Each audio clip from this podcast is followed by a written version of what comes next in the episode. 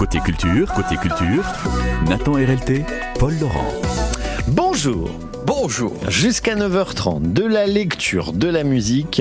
Et avant ça, on va aller faire un tour à Pontarlier, Nathan. Oui, direction la chapelle des Annonciades tout de suite, à l'occasion de la 93e, du 93e Salon des Annonciades qui va se tenir à partir de demain et ce jusqu'au 6 août prochain. Bonjour Fabrice Erard. Bonjour. Vous faites partie des amis du musée de Pontarlier, amis du musée de Pontarlier qui organise donc là ce salon. Euh, sur place, il y aura des tableaux à découvrir bien sûr et aussi j'ai vu euh, des grosses œuvres, des œuvres un peu plus grosses en plein cœur de la chapelle des Annonciades. Qu'est-ce qu'on va pouvoir découvrir comme œuvre?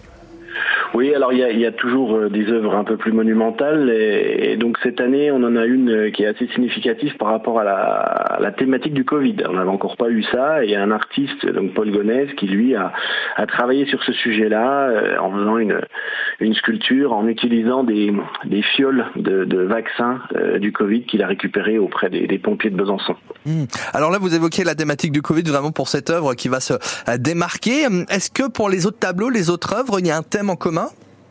Non, pas du tout. En fait, il y a, eu des thèmes dans le dans les années euh, bien lointaines, mais maintenant on n'a plus, plus vraiment de thèmes.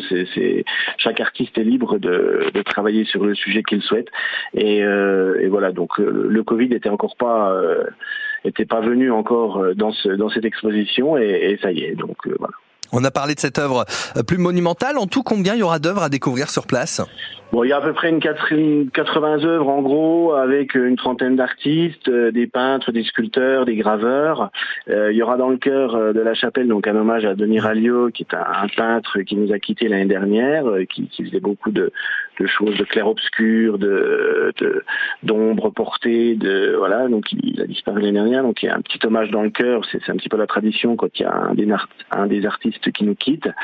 Et puis on aura en termes d'animation aussi donc un concert euh, de l'ensemble Ariolica le jeudi 13 juillet à 18h.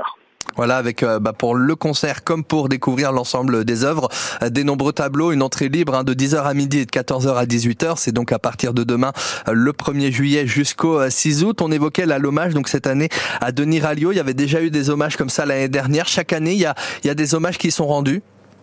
Ben, quand euh, oui, quand les artistes nous quittent, effectivement, on, c'est de tradition donc de, de, leur rendre un petit hommage euh, dans le cœur en exposant euh, quelques-unes de leurs œuvres.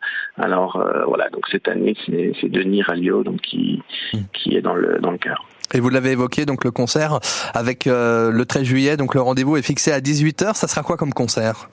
Oh, c'est de la musique classique, hein. c'est les, les, stagiaires de, le, de l'ensemble Ariolica euh, qui euh, tous les ans se réunissent euh, en juillet à, à, Pontarlier pour travailler sur la musique classique et donc ils aiment bien intervenir dans ce lieu, dans cette chapelle des Annonciades qui est un lieu qui est un lieu mythique, voilà, donc pour exposer, enfin pour, toute, toute forme de culture, hein. c'est un lieu qui est très très utilisé par les associations de Pontarlier ou d'autres parce que c'est un lieu magnifique.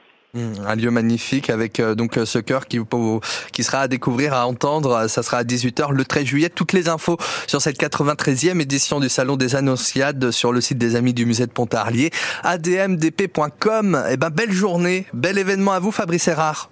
Eh ben merci aussi, et puis merci France Bleu pour le partenariat toujours fidèle à nos manifestations. Et au plaisir eh ben, de mettre en avant justement tous ces événements qui font euh, bouger la Franche-Comté, même durant l'été. Merci à vous Fabrice Erard d'être passé ce matin sur France Bleu Besançon.